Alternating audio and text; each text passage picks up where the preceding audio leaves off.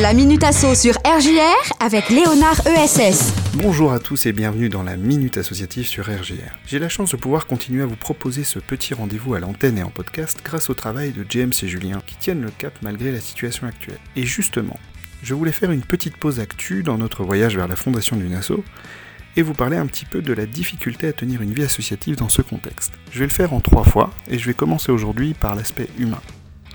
Une asso, c'est une aventure collective, mais c'est compliqué de maintenir du lien quand on ne peut pas ou à peine se rencontrer. Dans ces temps compliqués, les instances dirigeantes de l'asso sont en première ligne pour assurer une cohésion et faire avancer ce qui peut l'être. Ça va sembler un poil stupide dit comme ça, mais il faut que vous mainteniez au maximum le dialogue avec vos bénévoles, via les réseaux sociaux ou tout autre moyen de communication.